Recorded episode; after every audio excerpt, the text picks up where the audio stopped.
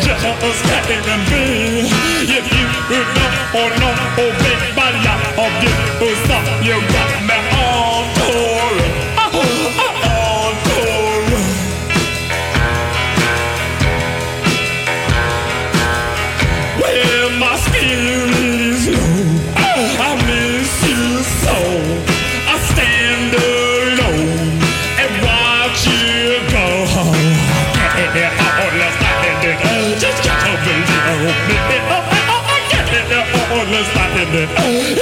was getting me. If you would know, know, with the ball, you would you got me all tore.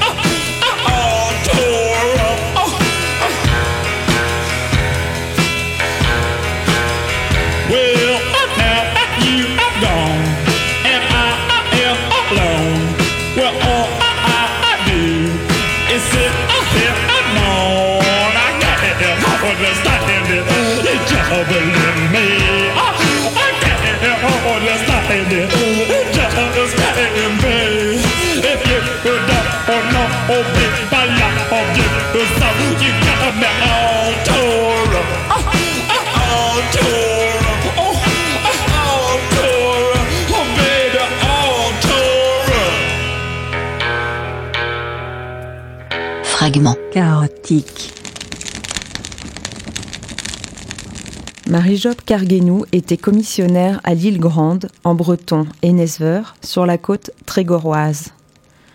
Une fois la semaine, le jeudi, elle se rendait à Lannion pour le marché, dans une charrette à demi déclinquée, attelée d'un pauvre bidet. Quant au harnais, plus misérable encore que la bête, il était, comme on dit, tout sur ficelle. C'était miracle que la vieille et son équipage ne fussent pas restés vingt fois en détresse dans la route de grève, coupée de fondrières vaseuses et semée de roches qui, aux heures de mer basse, met l'île en communication avec le continent.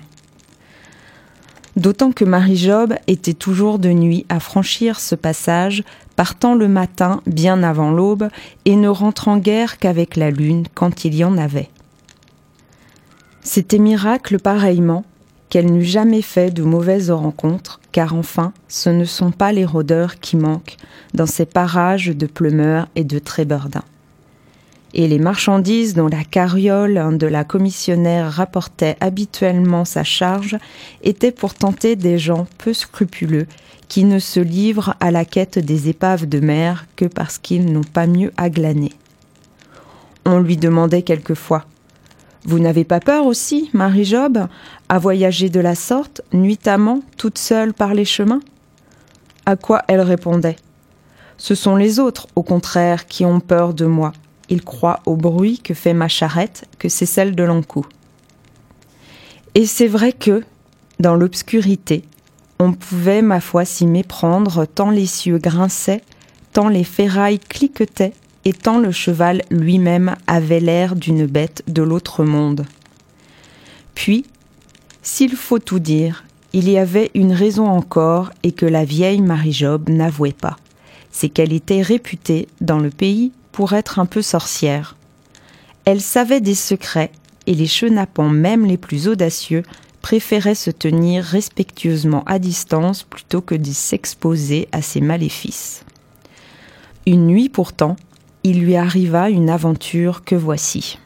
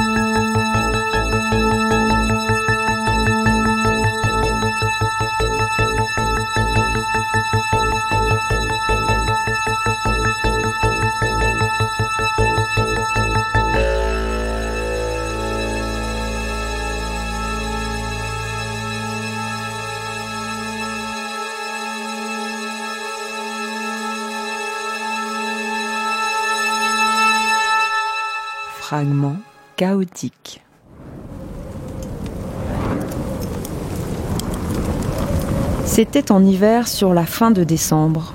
Depuis le commencement de la semaine, il gelait à faire éclater les pierres des tombeaux.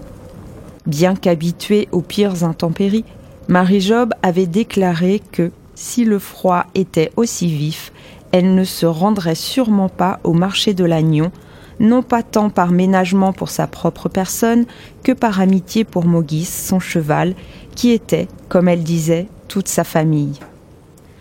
Mais voilà que, le mercredi soir, à l'heure de l'Angélus, elle vit entrer chez elle sa meilleure pratique, Glaudagov, la marchande de tabac. Est-ce vrai le bruit qui court, Marie-Job, que vous ne comptez pas aller demain au marché? Quoi donc, Glaudagov Aurais-je la conscience d'une chrétienne si je mettais Mogis dehors par un temps comme celui-ci, où les goélands eux-mêmes n'osent pas montrer leur bec? Je vous le demande, ce non-instant pour l'amour de moi. Vous savez si je vous ai toujours donné à gagner, Marie-Job. De grâce, ne me refusez point. Ma provision de tabac carotte touche à sa fin. Si je ne l'ai pas renouvelée pour dimanche, que répondrai-je aux carriers quand ils viendront tous, à l'issue de la basse messe, acheter de quoi chiquer pour la semaine? Il faut vous dire que l'Enesver est l'île des carriers. Ils sont là, pour le moins, au nombre de trois ou quatre cents qui travaillent la roche pour en faire de la pierre de taille. Et ce ne sont pas des gaillards commodes tous les jours, comme vous pensez, surtout qu'il y a parmi eux autant de Normands que de Bretons. Sûrement Glaudagov ne se tourmentait pas sans raison, car ils étaient gens à mettre sa boutique à sac.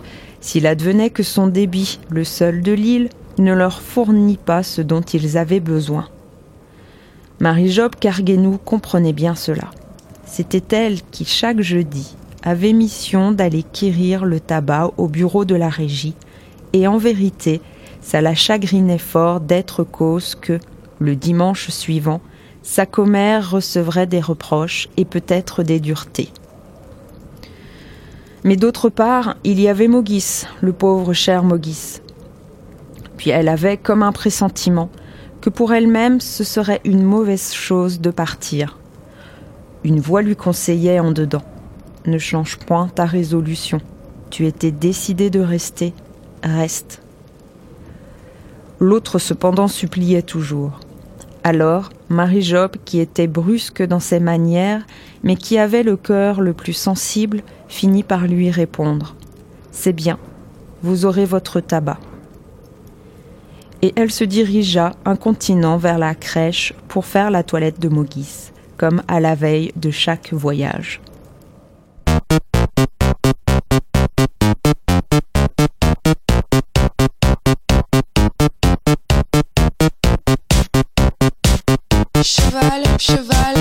Tu cours comme un fou. Tu cherches à nous servir envers et contre tout. Ta crinière de feu éblouit nos combats. Cheval si courageux, je te nomme roi. Cavale contre l'ennemi, sans défense, sans armure. Tes sabots, ton allure, tout chez toi est pur. Ta fougue résonne dorénavant comme la vie. Cheval court, sauve, galope et nie des millions de chevaux ensevelis, les tripes à l'air, les yeux arrachés, des millions de chevaux ensevelis pendant les guerres, les yeux arrachés. Merci cheval, merci de te faire tuer en notre nom. Tu es le plus beau, je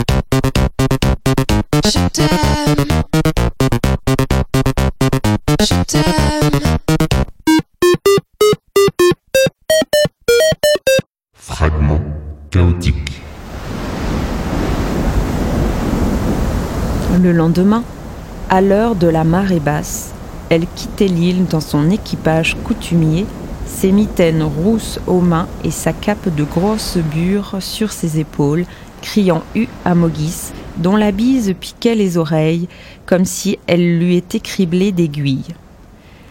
Ni la vieille femme ni son vieux cheval ne se sentaient en train. Ils arrivèrent cependant à Lannion sans encombre.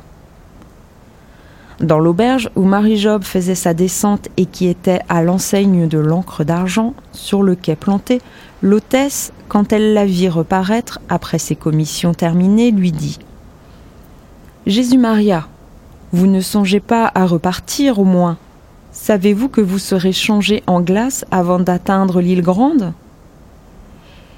Et elle insista pour la retenir à coucher. Mais la vieille fut inflexible. Comme je suis venu, je m'en retournerai. Donnez-moi seulement une tasse de café bien chaud et un petit verre de Gloria. Tout de même, on voyait bien qu'elle n'avait pas sa mine des bons jours.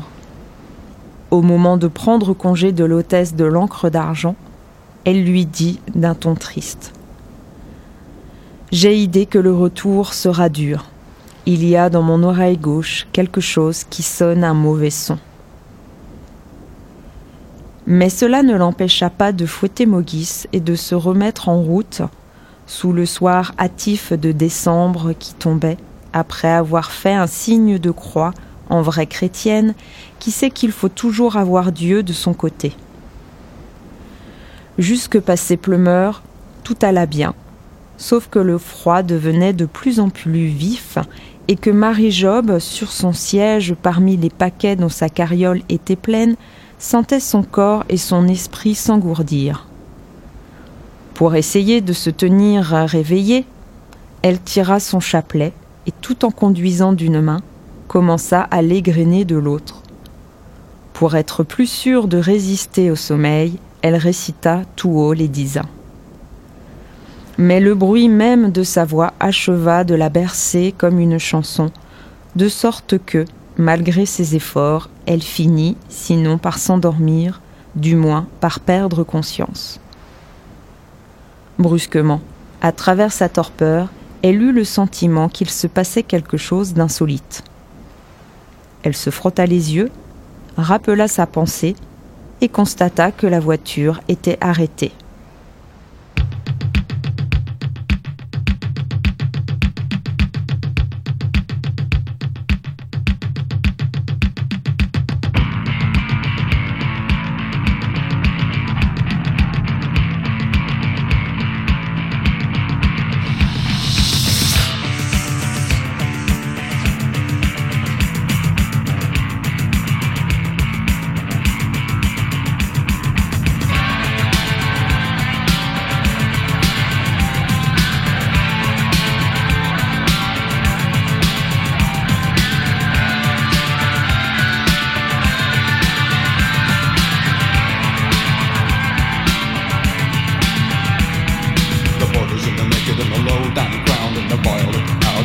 Violent sound and the darkness, the blind in the eyes that shine and the voices singing line on line.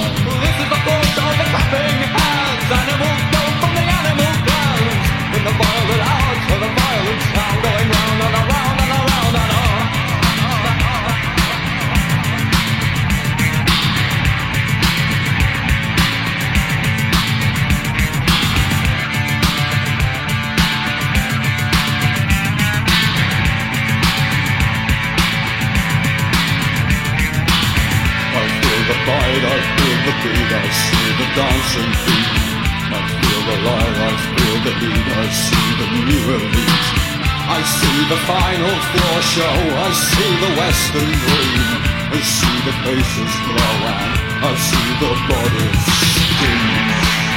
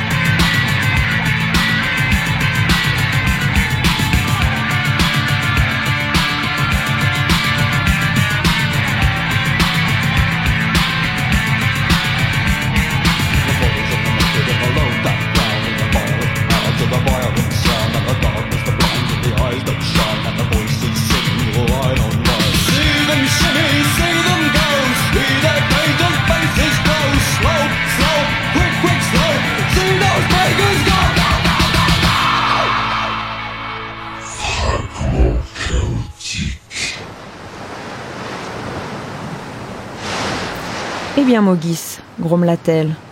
Mogis secoua ses oreilles poilues, mais ne bougea point. Elle le toucha du fouet. Il ne bougea pas davantage. Alors elle le frappa avec le manche. Il bomba son échine sous les coups et demeura inébranlable. On voyait ses flancs haleter comme un soufflet de forge et deux fumées blanchâtres s'échappaient de ses naseaux dans la nuit glacée, car il était nuit pleine à cette heure et les étoiles brillaient toutes bleues au firmament.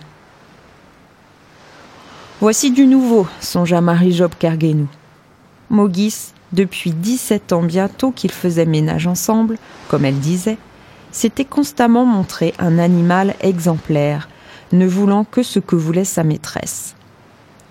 Qu'est-ce donc qui le prenait ainsi ce soir à l'improviste, quand il avait autant de raisons de se hâter vers le chaud de sa crèche qu'elle, Marie-Job, vers le chaud de son lit Elle se décida, non sans maugréer, à descendre de son banc pour le savoir.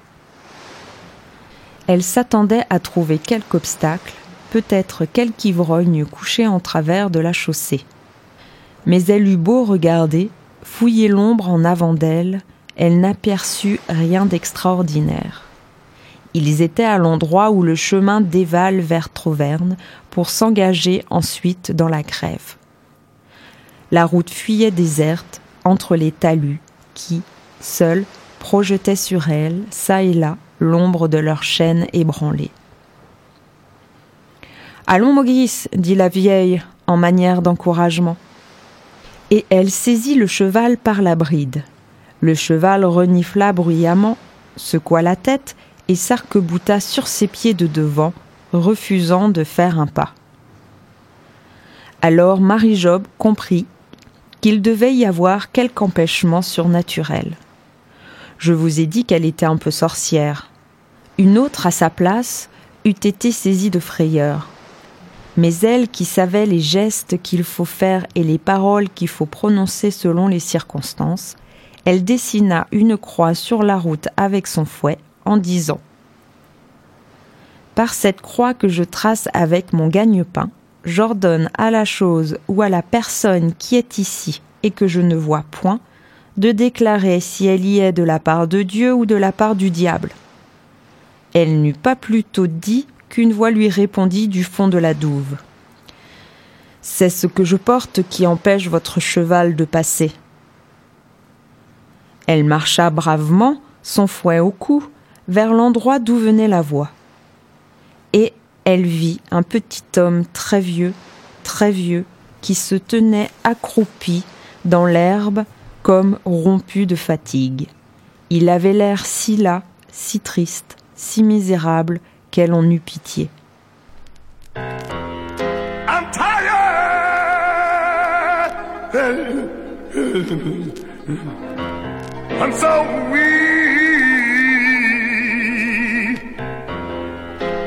And I'm lonely. I heard so much until it's hard to explain. I can't trust love because it won't stay the same. Wow! I am! I'm so weak and I'm lonely.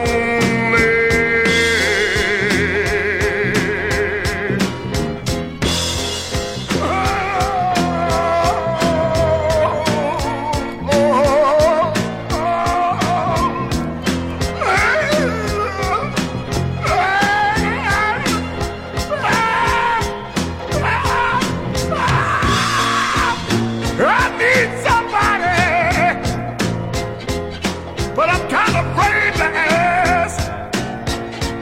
Cause I still feel the pain of the damage from the past.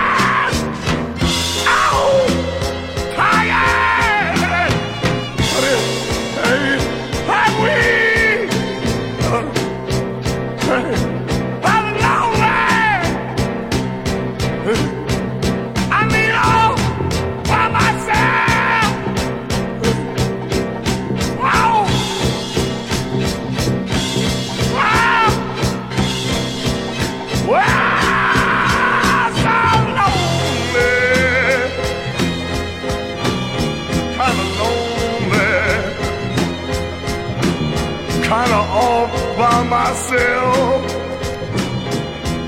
Far away over there, lonely.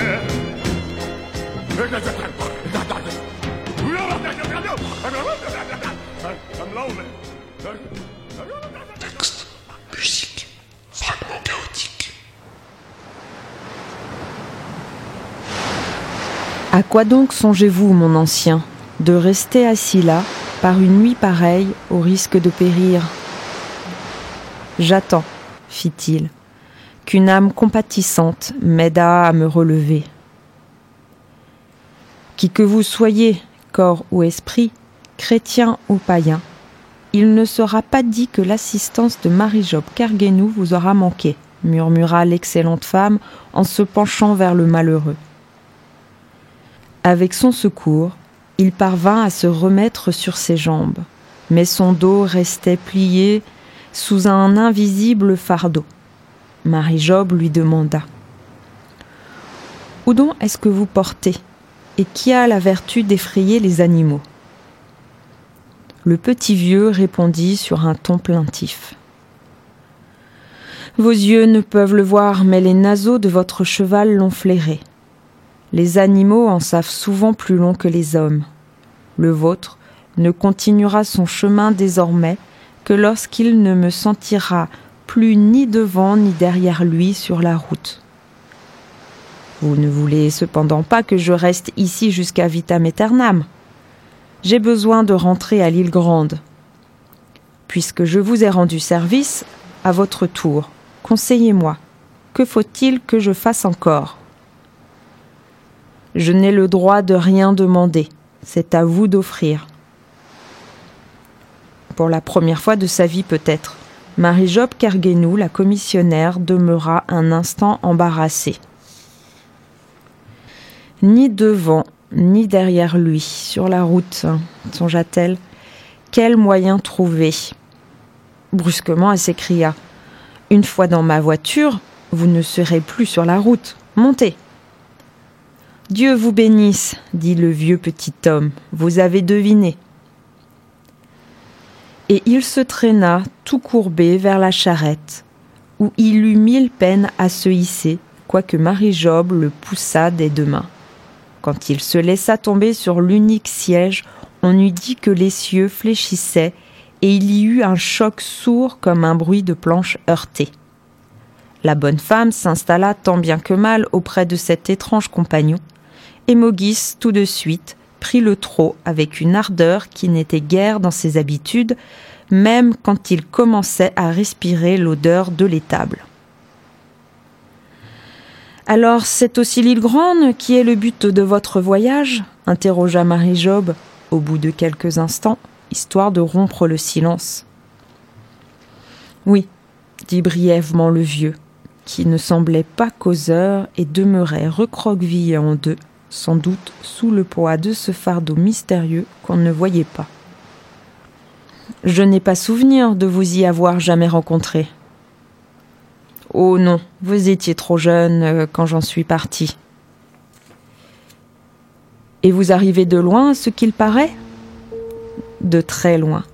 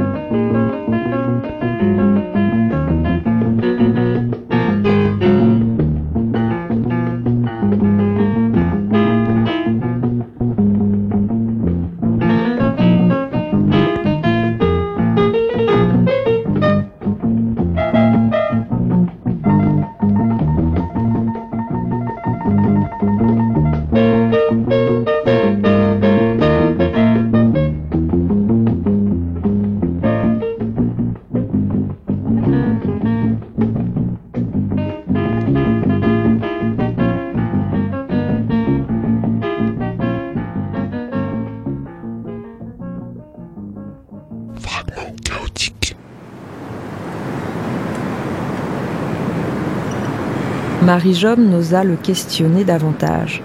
D'ailleurs, on entrait dans la grève où il y avait à faire attention, à cause des fondrières de vases et des roches de pierres noires éparses le long de la mauvaise piste qui tenait lieu de chemin.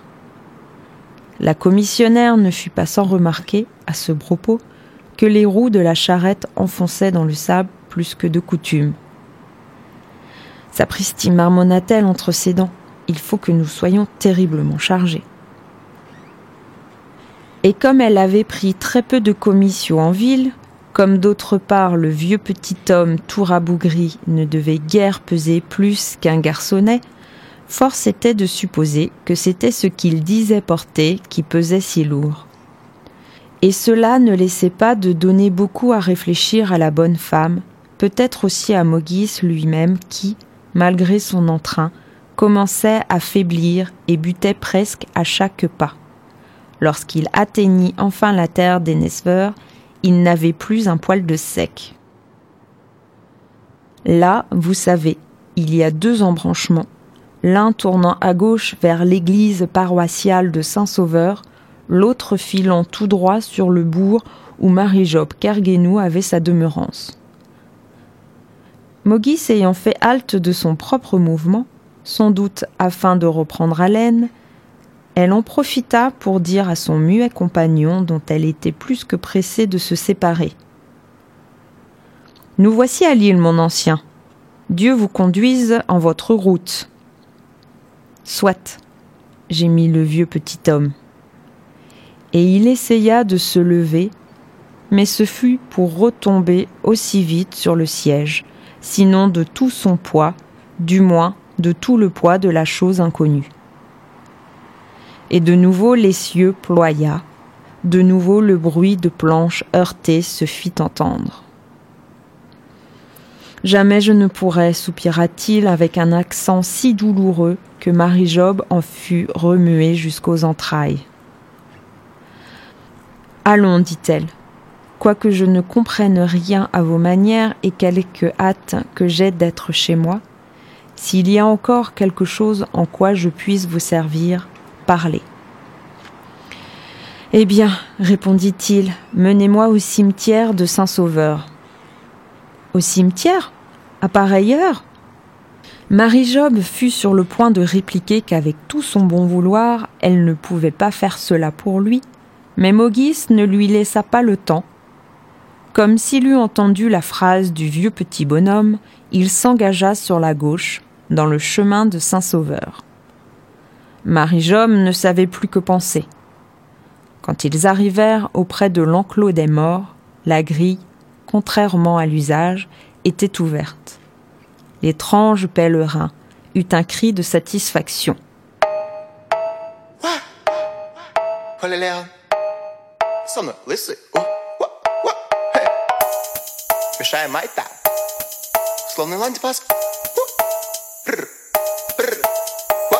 Деньги на бочку, деньги на трек. Ведь я отрицаю халву и халяву Ведь я отрицалка на бис и кэшбэк. Ведь я не просил эти деньги у мамы Лечу по салону, как пандрек рэк Лечу от любви, как пурпурная зана. Малышка, это твой самый криповый грех Да малышка, я создан твоими слезами. Словно я Иланди Фаса Кручу стиль и сам кручусь. Да, словно я Иланди Фаса Кручу стиль и сам кручусь. Да, словно я Иланди Фаса Кручу стиль и сам кручусь. Да, словно я Иланди Фаса Словно я Ирланди, фаса, стиль кручу и сам кручусь. Мои хоми папу, асы, мои хоми Холлибу Мой ар, он так прекрасен, я другого не хочу. Я схавал бу в порывах страсти, больше нету бу.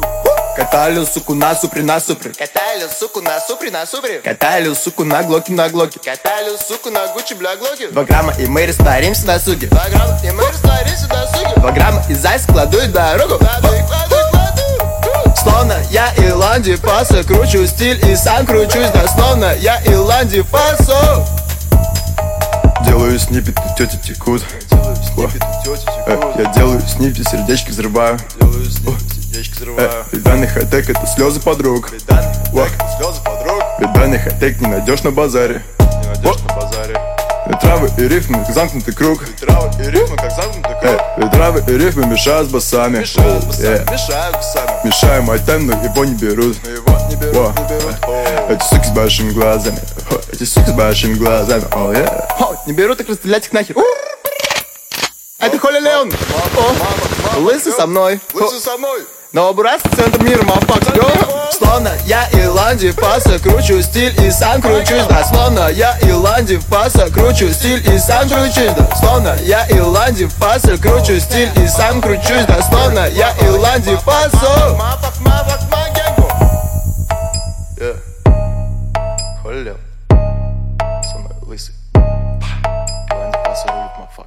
Фрагмент. Chaotique. Vous voyez que je suis attendu, dit-il. Ce n'est en vérité pas trop tôt. Et retrouvant une vigueur qu'on ne lui eût jamais soupçonnée, il sauta presque légèrement à terre. Tant mieux donc, dit Marie-Job en s'apprêtant à prendre congé. Mais elle n'était pas au terme de son aventure, car à peine eut-elle ajouté, comme il convient, au revoir jusqu'à une autre fois, que le vieux petit homme repartit. Non pas, s'il vous plaît.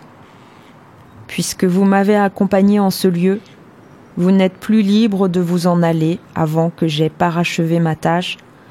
Sinon, le poids que je porte, c'est vous qui l'aurez à l'avenir sur vos épaules. Je vous le conseille dans votre intérêt, et parce que vous avez été compatissante à mon égard, descendez et suivez-moi. Marie-Job Kerguenou, je l'ai dit, n'était pas une personne facile à intimider. Mais au ton avec lequel le vieux petit homme prononça ces paroles, elle sentit que ce qu'il y avait de plus raisonnable à faire, c'était d'obéir.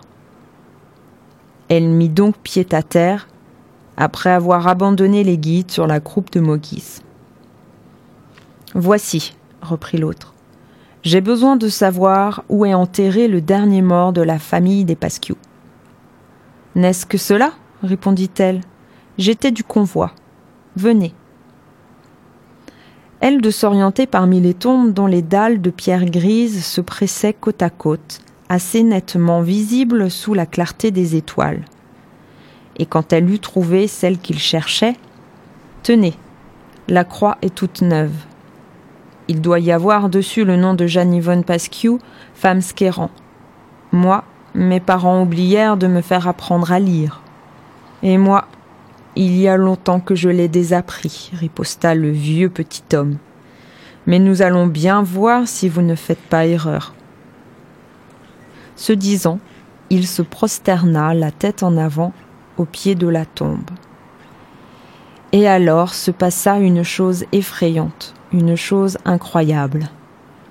La pierre se souleva, tourna sur un de ses gonds, comme le couvercle d'un coffre, et Marie-Job Kerguenou sentit sur son visage le souffle froid de la mort, tandis que sous terre retentissait un son mat, comme le bruit d'un cercueil heurtant le fond de la fosse.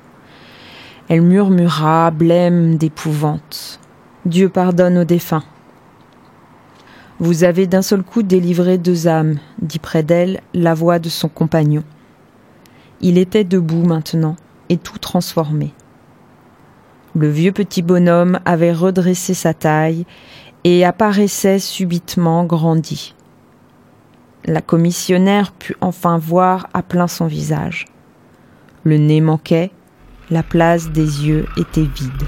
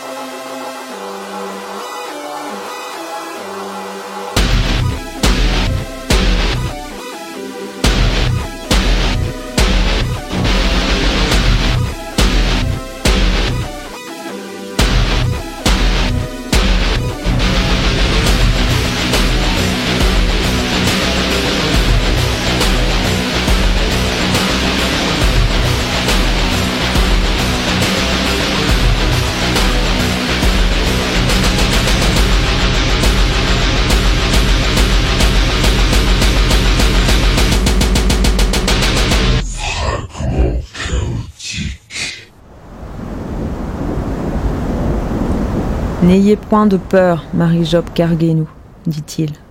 Je suis Mathias Carvenec, dont vous avez sans doute entendu parler, jadis, par votre père, car nous fûmes camarades de jeunesse. Il vint, avec les autres gars de l'île, jusqu'au haut de la côte où vous m'avez rencontré, nous faire la conduite, à Patrice Pasquiou et à moi, quand nous fûmes pris pour le service par le sort. C'était au temps de Napoléon le Vieux. Nous fûmes envoyés à la guerre l'un et l'autre dans le même régiment. Patrice fut frappé d'une balle. À mes côtés, le soir, à l'ambulance, il me dit Je vais mourir. Voici tout mon argent. Tâche qu'on m'enterre dans un endroit facile à reconnaître, de telle sorte, si tu survis, que tu puisses ramener mes os à l'île Grande et les faire déposer auprès des reliques de mes pères dans la terre de mon pays. Et il me laissa une somme considérable, au moins deux cents écus. Je payais pour qu'on le mit dans une fosse à part, mais plusieurs mois après, quand on nous dit que la guerre était finie et que nous allions être congédiés, ma foi fut si vive que je négligeais la recommandation de Patrice Pasquiou. Malgré mon serment, je rentrais sans lui. Comme mes parents, dans l'intervalle, avaient quitté l'île Grande pour prendre une ferme à Loquemo, c'est là que je vins les rejoindre. Là aussi que je me mariai. Là je fis souche d'enfants. Là, enfin, je mourus, il y a quinze ans. Mais je ne fus pas plus tôt dans ma tombe qu'il me fallut me lever. Tant que je n'aurais pas acquitté ma dette envers mon ami, je n'aurais pas droit au repos. J'ai dû aller chercher Pasquiou.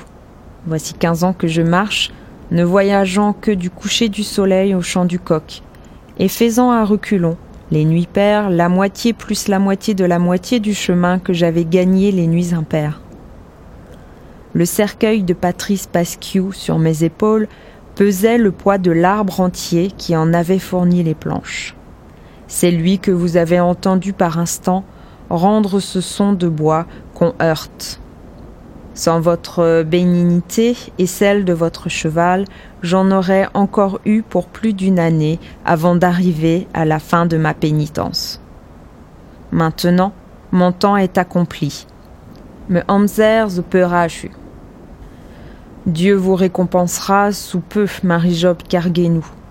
Rentrez chez vous en paix, et demain, mettez toutes vos affaires en ordre, car ce voyage sera le dernier que vous aurez fait, vous et votre Mogis.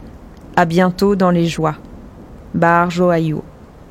À peine eut-il achevé ces mots que la commissionnaire se trouva seule parmi les tombes. Le mort avait disparu. À l'horloge de l'église, minuit sonnait.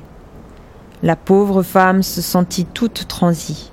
Elle s'empressa de remonter dans sa carriole et atteignit enfin sa maison.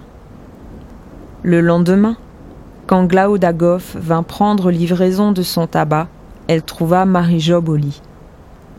Vous êtes donc malade? lui demanda-t-elle avec intérêt.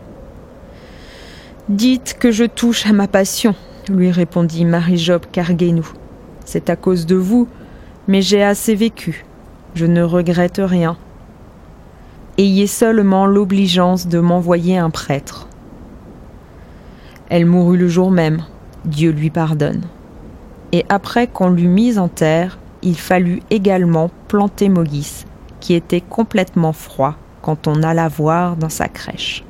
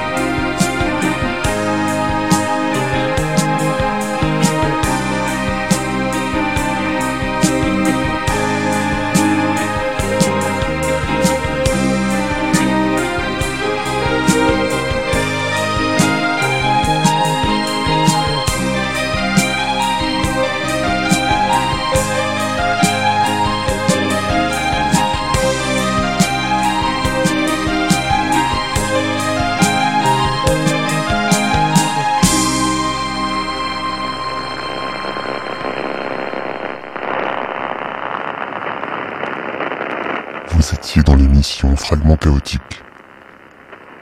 Un podcast à retrouver sur Mixcloud, Spotify et toutes les plateformes habituelles. La prolongation visuelle du projet est à explorer sur Facebook, Instagram et Vimeo. Le texte du jour était L'histoire de Marie-Job Carguenou. Un extrait de la légende de la mort, Mogé Nanankou, publié par Anatole Arbraz en 1893.